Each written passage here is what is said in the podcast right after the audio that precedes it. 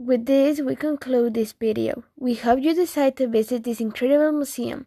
It is such a good experience. Remember to use your face mask and to stay safe.